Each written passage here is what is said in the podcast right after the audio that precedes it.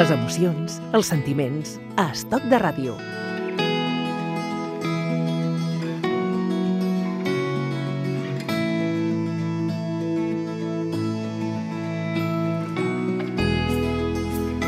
Te quiero hasta el cielo, una història sobre la enfermedad de l'Alzheimer.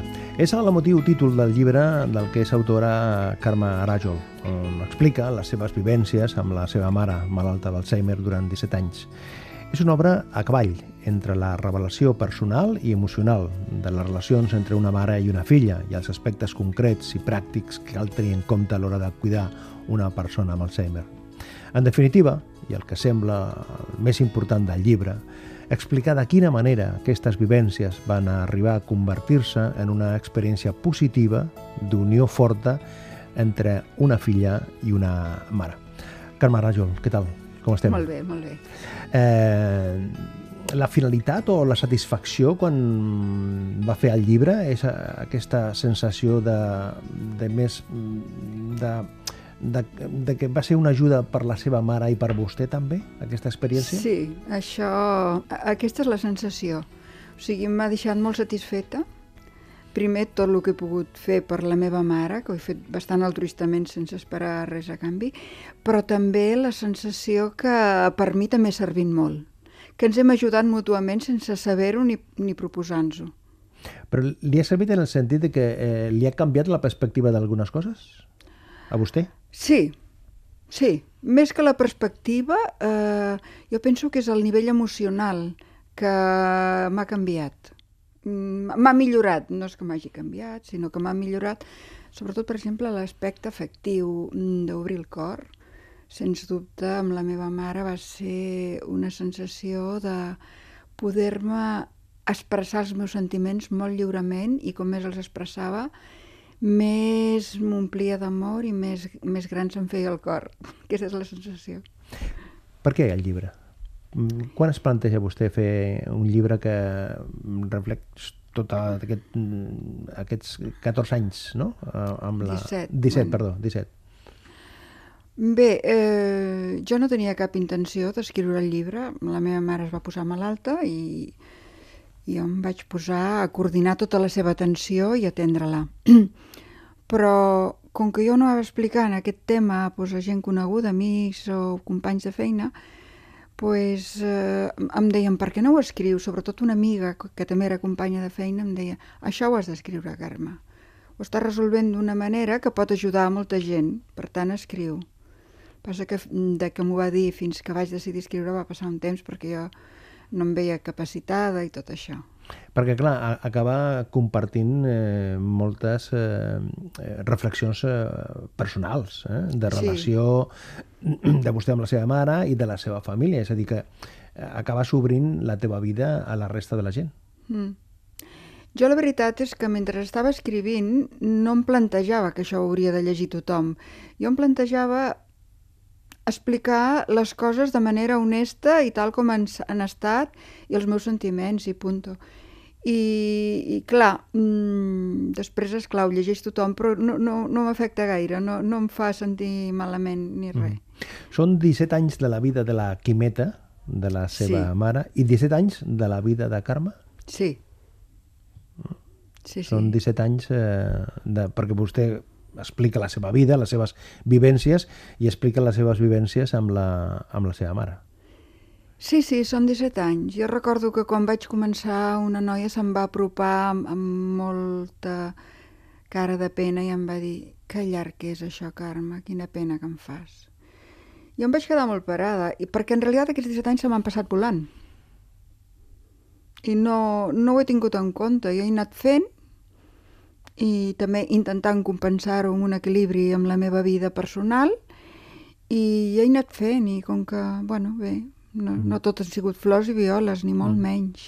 Explica vostè precisament aquests 17 anys, hi ha un recorregut per diferents etapes, diferents moments mm. de, de l'enfermetat de, la, de, la seva, de la seva mare, de la, de la Quimeta, i explica precisament que un dels moments més difícils és eh, fins que arriba al diagnòstic de la malaltia tot aquell, mm. tota aquesta trajectòria, no? tot aquell temps que vostès van notant, els veïns, els amics, van notant que la seva mare té un comportament fora del que és habitual i van anar al metge, hi ha un altre metge, hi ha un altre metge. Mm -hmm. Sí, aquest va ser un moment sobretot d'incertesa. Vull dir, eh, no, nosaltres estàvem segurs que a la mama li passava alguna cosa que, que no era normal i que, per tant, estava ajuda. Però els metges no ho reconeixien.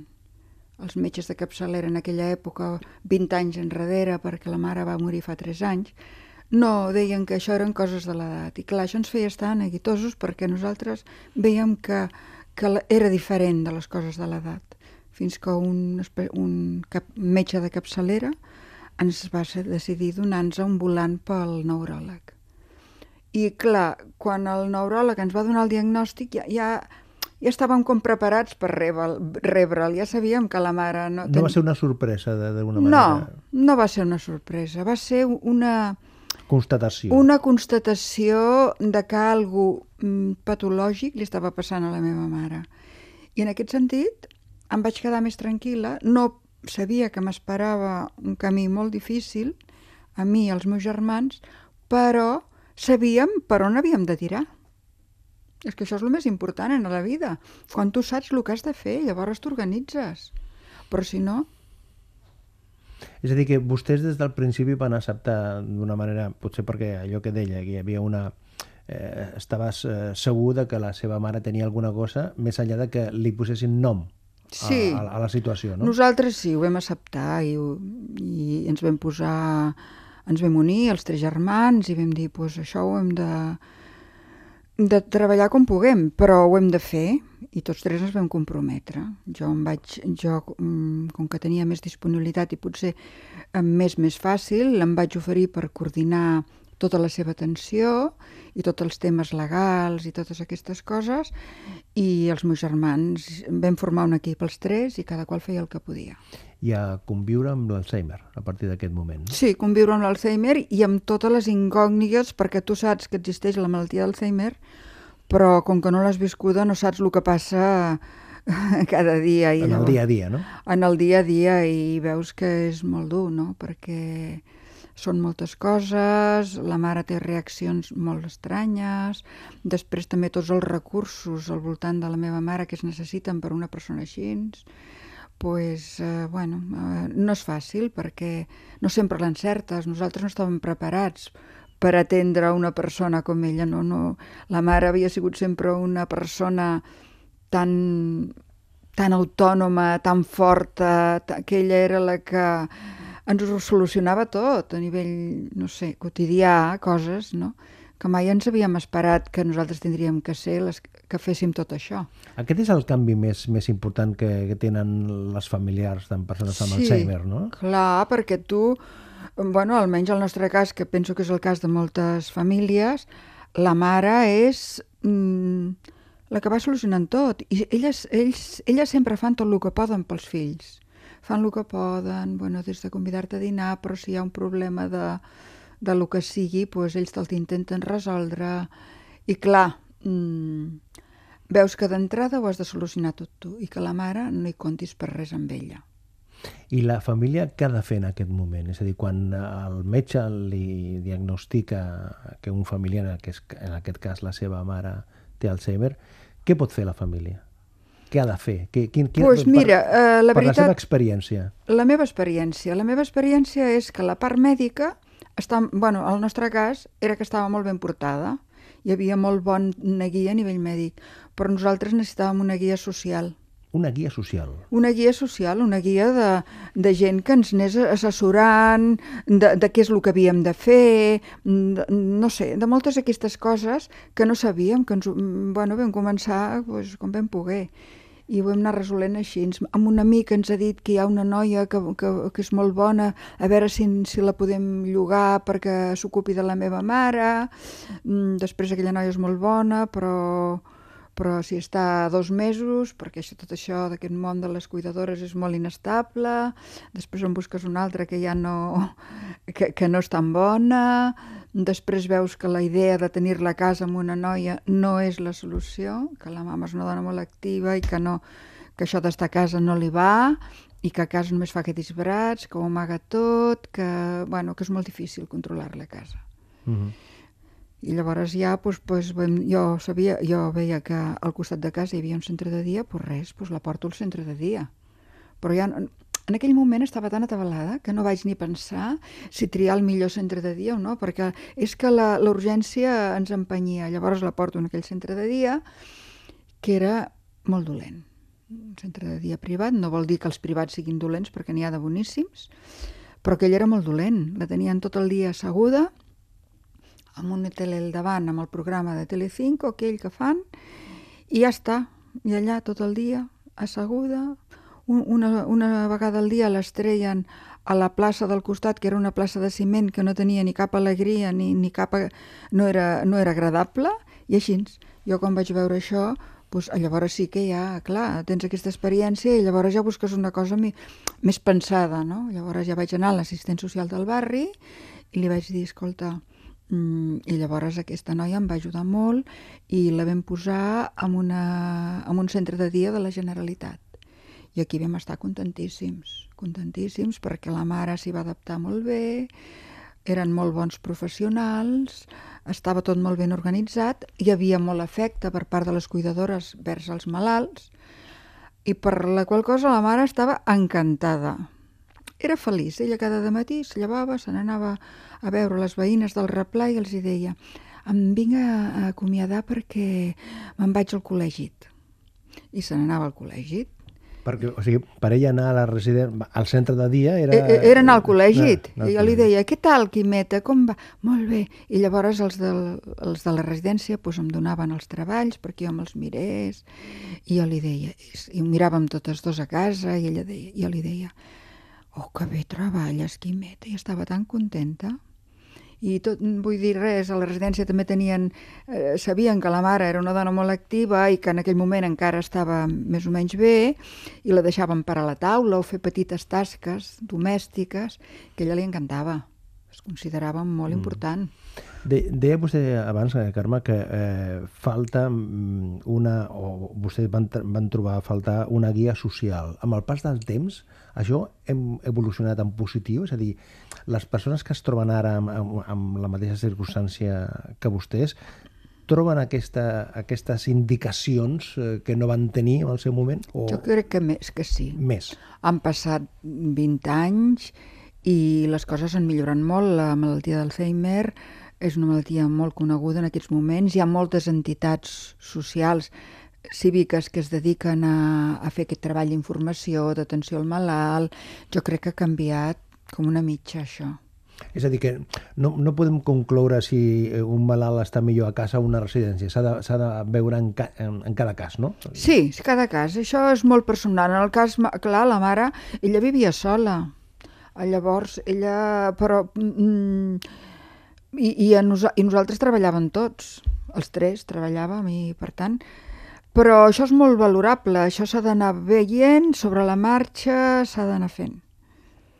El que passa que si es queden a casa, les persones que se n'ocupen, encara que no estiguin, siguin autònoms i això, pues, eh, saben que tenen el pes d'una persona amb demència que, que no els donarà potser molta feina física, però sí donarà molta feina psicològica perquè són molt pesats, potser et pregunten una cosa 500 vegades al dia la mateixa, o volen fer una cosa. Vull dir, coses d'aquestes que, bueno...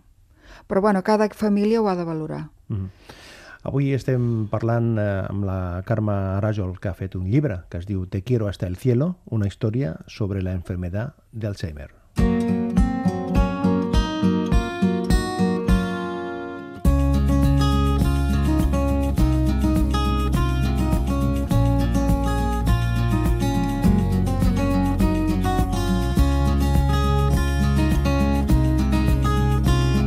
Estoc de ràdio, amb Manolo Garrido.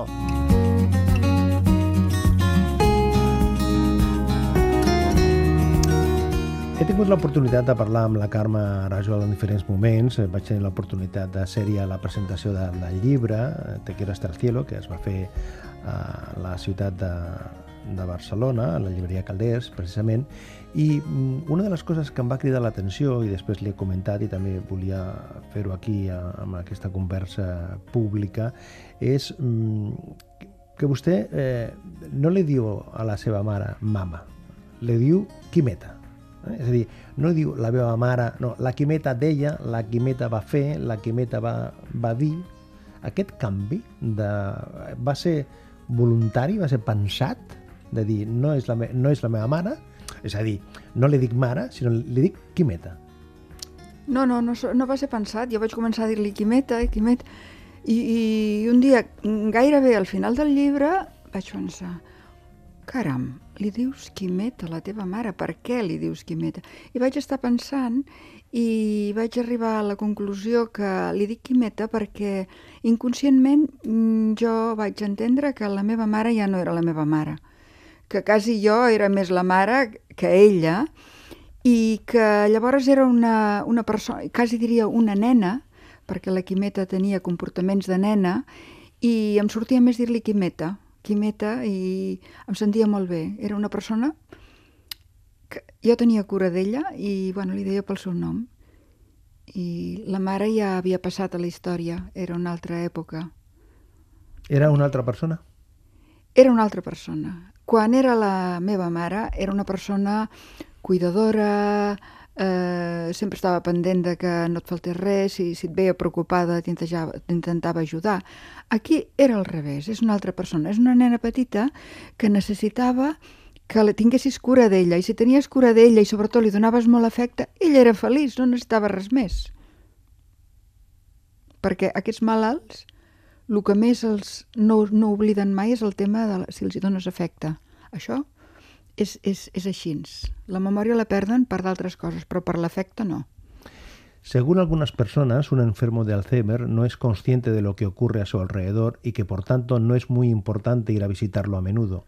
Pero yo estoy convencida de que sí es importante, porque ella ahora no sabe quién soy, ni recuerda mi nombre, pero sí que recibe las muestras de amor, y eso lo reconoce inmediatamente. Se trata de una energía que tiene grabada en su alma, y cuando se lo expreso lo reconoce porque reconoce esta energía. Por ello, creo que a medida que la enfermedad avanza, las muestras de afecto y los estímulos han de ser más exagerados para que ella los reciba.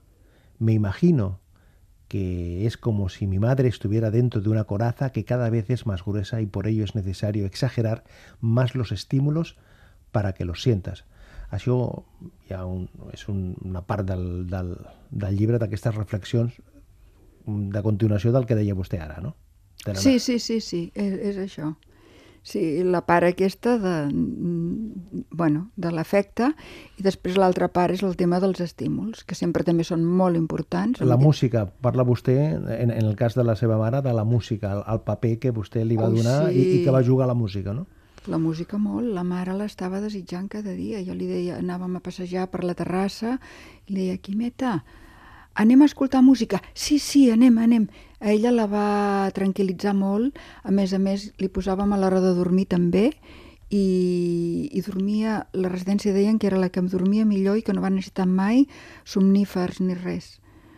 Sí, la música va ser molt important per ella i es va morir amb la música, amb aquesta mm, música relaxant. Deia vostè abans que la, la importància dels estímuls, no? del contacte mm. físic, del sí. contacte físic també. Eh.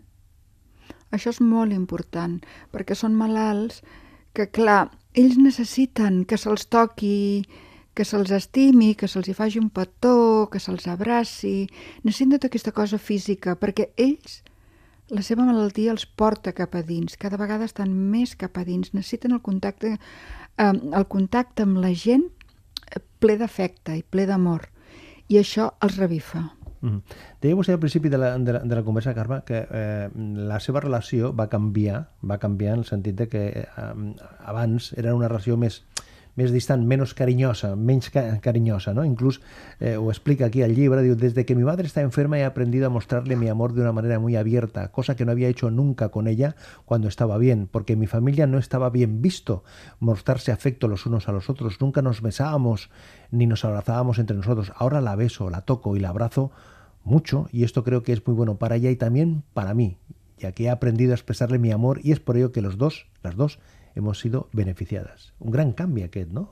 Molt, és un canvi. Jo per això estic molt agraïda a la meva mare, a la possibilitat d'haver tingut cura d'ella durant tot aquest temps perquè hi han coses que no es veuen però que passen a la vida. I, i potser des de fora diuen qui, que trista, quina desgràcia aquesta noia, tot el que està passant. I el que no veu la gent, que és un gran regal el que m'està passant. I això és el que em va passar a mi, va ser un gran regal. Mm. Diu vostè en el llibre, Carme, que eh, s'ha d'acceptar les reaccions del malalt. És a dir, mm. no, no s'ha de lluitar contra les reaccions que tingui el malalt en un moment determinat, no? Mm. S'ha d'acceptar, no? Bueno, mm, aquesta és la, la meva opinió. Jo, a mi em va anar bé.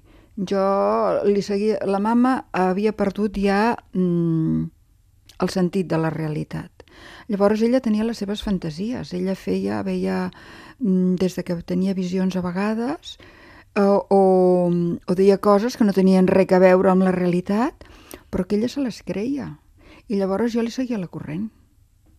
O quan, o quan ja parlava però jo no entenia el que deia, doncs jo també li seguia la corrent i li deia oh, Quimeta, tens tanta raó amb això que dius, perquè tens... És veritat, eh? Tu i jo hem estat sempre molt unides, o, o el que em passés pel cap en aquell moment. I ella em feia així, dient que sí amb el cap. Ella se sentia, necessitava sentir-se sentir escoltada i valorada. I encara, jo clar, era un món de fantasia, totes dos, una deia una cosa, l'altra en deia una altra, que no tenien res a veure amb la realitat. Era com un món irreal, però que era molt bo per ella i, i per mi també. Jo em sentia molt bé seguint-li la corrent. I arriba la tardor del 2014. Eh? Sí. Adiós, Quimeta. Eh? Hi ha una mm. part del, del llibre i vostè hi ha un, un moment que parla amb ella, li diu unes, unes paraules i he agafat un moment, diu Mamá, has sido una gran madre, me has querido mucho y me has cuidado muy bien y por ello te doy las gracias. Me ha gustado tu manera de ser tan alegre, entusiasta y resolutiva. También te quiero dar las gracias porque me has dado la oportunidad de cuidarte durante tu enfermedad, aunque algunos momentos han sido difíciles y retadores. Me he sentido muy bien haciéndolo, lo he hecho con todo mi amor y siento que esta ha sido la oportunidad que tú me has dado para que pudiera salir lo mejor de mí misma y además tú y yo nos hemos podido relacionar desde el corazón. Això li va dir a la seva mare quan mm. estava marxant, no? I, I jo li vaig tenir que dir, perquè la mama ja havia els sentits i els anava perdent tots, i vaig tenir que posar la boca gairebé dins de l'orella perquè em sentís bé. I la meva mare, que estava pues, amb els ulls tancats i això, a, a mesura que li anava dient tot això, anava somrient cada vegada més, ho va entendre perfectament i va estar molt contenta.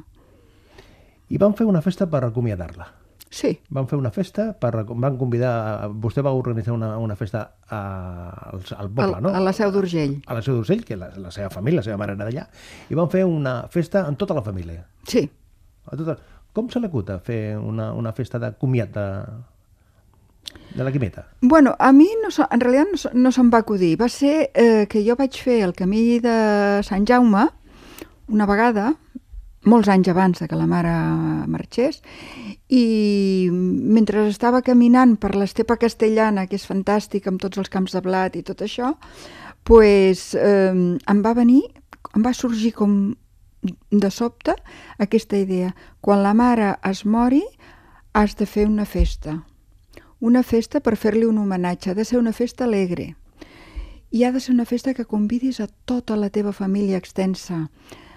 I aquesta festa us unirà tots molt i valdrà molt la pena. I jo, tots els anys després, que van passar molts anys, des que vaig tenir aquesta sensació, eh, bueno, això, eh, vaig sentir aquest sentiment, fins que es va morir, sempre pensava, quan la mare se'n vagi faré això. Sempre, sempre, sempre. Com va anar la festa? Molt bé, va ser una festa fantàstica. Molt, la gent la va agrair molt, tots els convidats estaven molt contents, molt emocionats. Bueno, com que vaig posar un panel de fotos de la vida de la Quimeta, pues sí que algun més sensible li queia alguna llagrimeta, però va ser una festa molt alegre, el que la Quimeta volia. Te quiero hasta el cielo, una història sobre la enfermedad de Alzheimer, un llibre de la Carme Aràjol, a més a més amb la col·laboració eh, de la Fundació Pasqual Margall. Eh? Sí. Eh? I col·laboren també, s'ha de tenir en compte això. Un llibre per eh, qualsevol persona i també per les persones que tinguin al seu voltant alguna, sí, alguna persona. jo crec que és un llibre que parla de... Bueno, mm, potser el fil conductor és la malaltia de la meva mare, però parla també de generositat i d'obrir el cor. Doncs aquesta és la proposta. Carme Rajol, gràcies per compartir aquesta història i fes la propera. Gràcies.